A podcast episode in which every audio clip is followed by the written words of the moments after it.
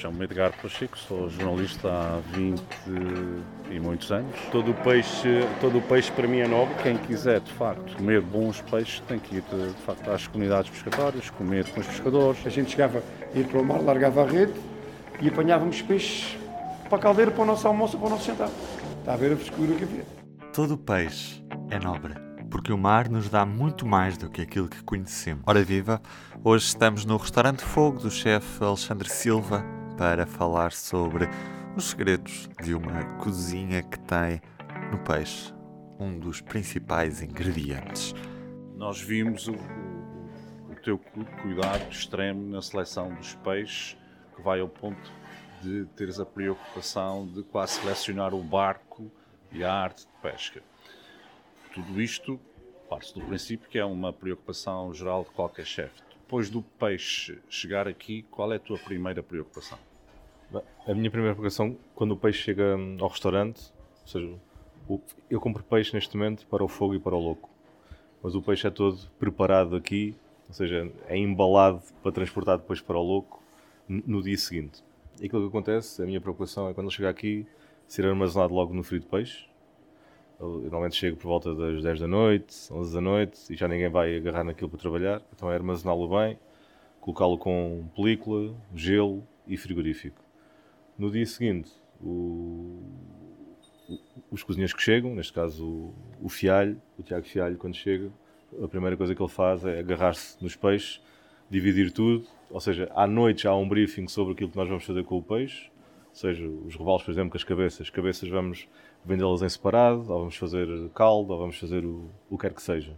Então há esse briefing e ele sabe exatamente o que é que tem que fazer com o peixe. Ou seja, este peixe vai ter que, é para grelhar, tem que ficar dentro do frigorífico X dias para a pele ficar crispy quando vai à, à grelha, que técnica é que vamos utilizar, se os rebalos são mais pequenos ou de peixe qualquer, fazemos no forno, fazemos na grelha.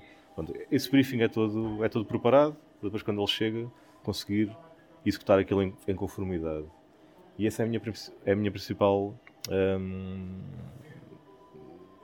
preocupação. Uh, depois disso, o peixe é todo colocado aqui e temos, neste momento já temos um histórico, né? já sabemos exatamente quantos dias é que precisamos que eles estejam ali. Estás a falar numa câmara? Ali na câmara de maturação. Um, que é uma coisa que nós estamos habituados a ouvir falar para carnes, mas não para peixe. Mas não para peixe. Pronto, estas câmaras são, são especiais, é, foi algo foi um investimento grande, mas a nossa ideia já era esta e então optámos por, por fazê-lo bem. Um, vou dar um exemplo. Um, nós costumamos trabalhar com sarrajão. O sarrajão é um dos peixes, quando, está, quando aparece, nós compramos. Um, só que nunca tínhamos. Eu nunca tinha comprado um sarrajão tão grande como este. Pronto. Uh, ou seja, nós temos um histórico de quanto tempo é que precisamos que o sarrajão fique no frigorífico. Sarrajões com 1 kg, 2 kg, 1 kg, 2 kg, não passa disso. Mas agora um sarrajão com este, com este peso, que tem quase 5 kg, é impossível nós, nós percebermos quanto tempo é que ele vai lá ficar. Não queremos que a carne fique demasiado mole, queremos que fique, mas tem que ficar ali no ponto certo. E então andamos ali na palpar terreno uh, quanto, quanto tempo é que ele tem que estar. Normalmente analisamos pela pele, porque nós principalmente maturamos também por uma questão de textura e de sabor uh, e a textura é, é, é, o mais importante, mas também uma questão de, de pele, da, da crocância da pele. Como trabalhamos com grelhados e trabalhamos com uma técnica, não a técnica de grelhados à portuguesa, que é numa grelha fechada ou numa grelha aberta, trabalhamos com a técnica japonesa de, de ferros, ou seja, de espetos, colocamos no, no interior da carne para que a pele do resto da carne não esteja em contacto com nada, só está em contacto com o calor neste, neste caso. Daqui a pouco já vão ver o Tiago, o Tiago ou o Ron, não sei o que é que vai fazer, acho, acho que é o Ron, a fazer essa técnica em que a pele fica toda homogénea, ou seja, é homogéneo. Aquilo não há aquela a marca das grelhas, nesse sítio nem sequer está, está grelhado. Uh, e optámos sempre por fazer essa técnica, apesar de com alguns peixes ser extremamente difícil. Pronto, grelhar peixes inteiros com esta técnica é aquilo é quase acupuntura. Temos que andar ali a colocar, a, a colocar os peitos nos sítios certos e é, e é, bastante difícil. Mas pronto, utilizamos o fio de por isso. Uma pele mais seca para conseguirmos ter uma textura mais, mais de vidro na boca, quase tipo leitão, não é? Aquela, aquela sensação. e para termos um sabor mais concentrado, porque retiramos água, não é?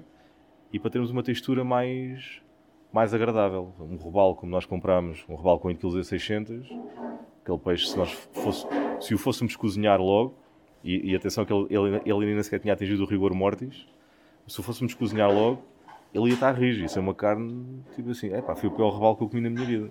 Pronto. Por isso é que muitas pessoas preferem não trabalhar com peixes tão grandes.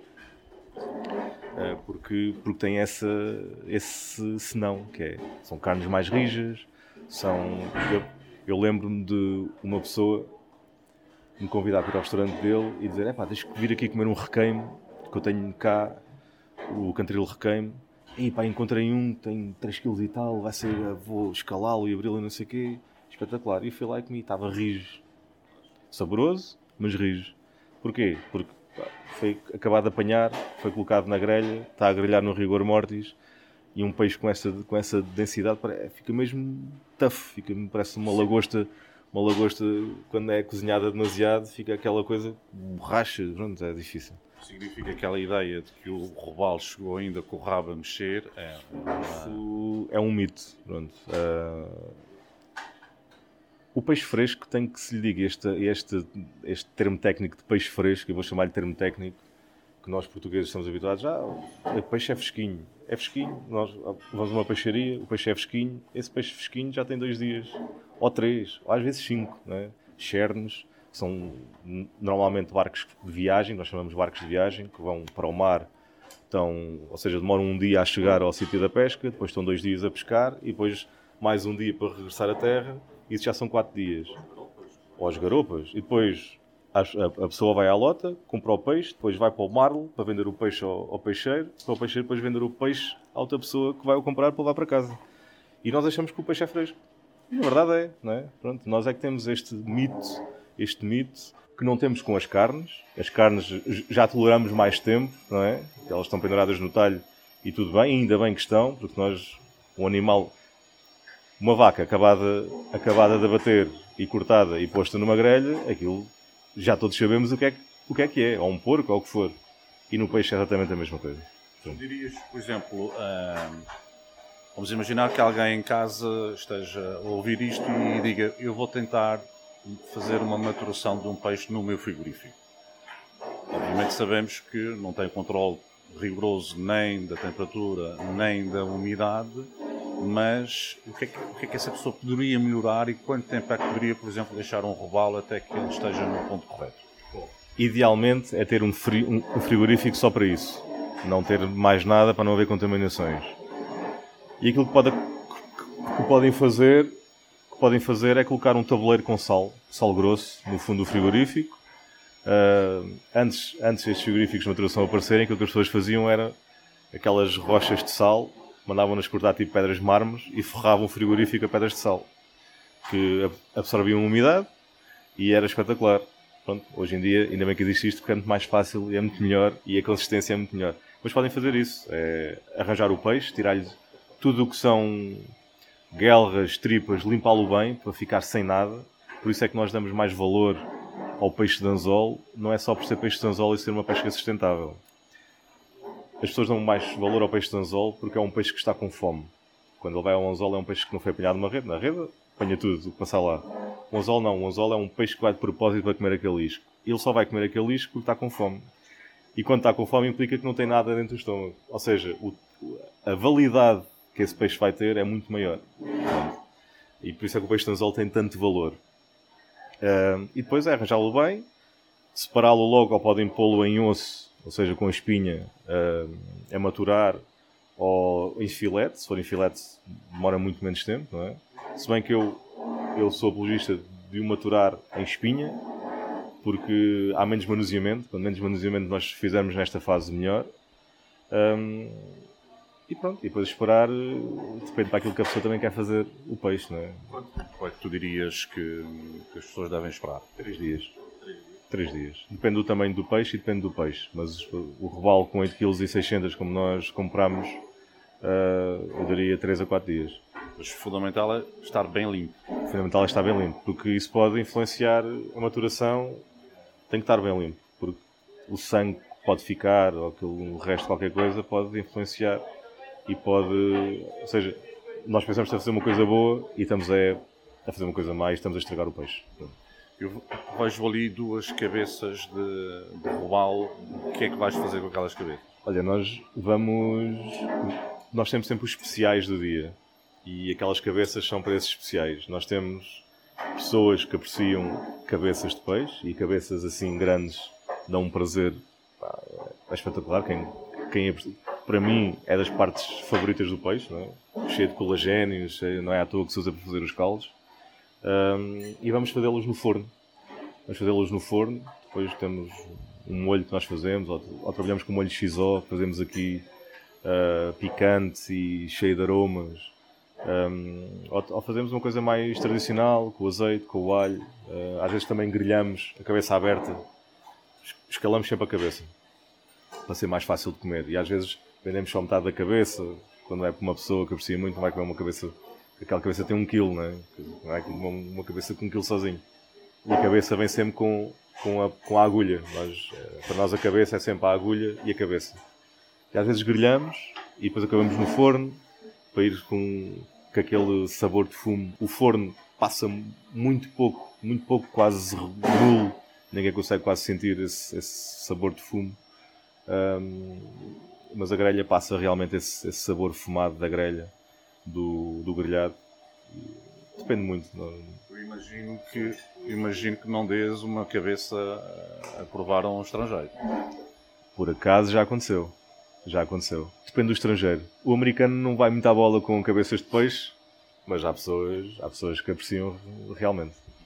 Este é um restaurante que é conhecido por trabalhar com lenha e com, com as brasas que tu fazes. Que tipo de lenha é que tu usas e quais são aquelas que são mais interessantes para, para o peixe? Olha, nós utilizamos, utilizamos várias lenhas. Um, eucalipto para iniciar fogos e só utilizamos eucalipto para isso. E às vezes para fazer algum fumado que nós achamos que é, que é interessante, eucalipto, azinho para o forno, sogro para brasa e oliveira para brasa. E depois trabalhamos com árvores de fruto na altura das, das podas também, um, para fumados. E utilizamos só para fazer fumo. As lenhas mais interessantes para grelhar, para mim são as mais interessantes, é a oliveira. Uh, e para fumados também. O fumo do Oliveira é uma coisa. Aliás, um, os enchidos fumados com Oliveira são, são muito melhores que outra lenha qualquer. E a brasa é, é uma brasa que se aguenta muito bem, tal como a do sobo. Pronto, e nós utilizamos para, para fazer brasa sobo e oliveira. De onde é que vem essa tua paixão tão grande pelo peixe? Pá, eu sempre gostei de trabalhar mais peixe do que carne.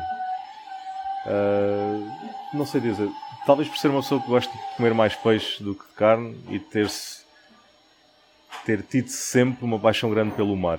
Uh, o meu sonho quando era criança era um dia ter uma casa na praia.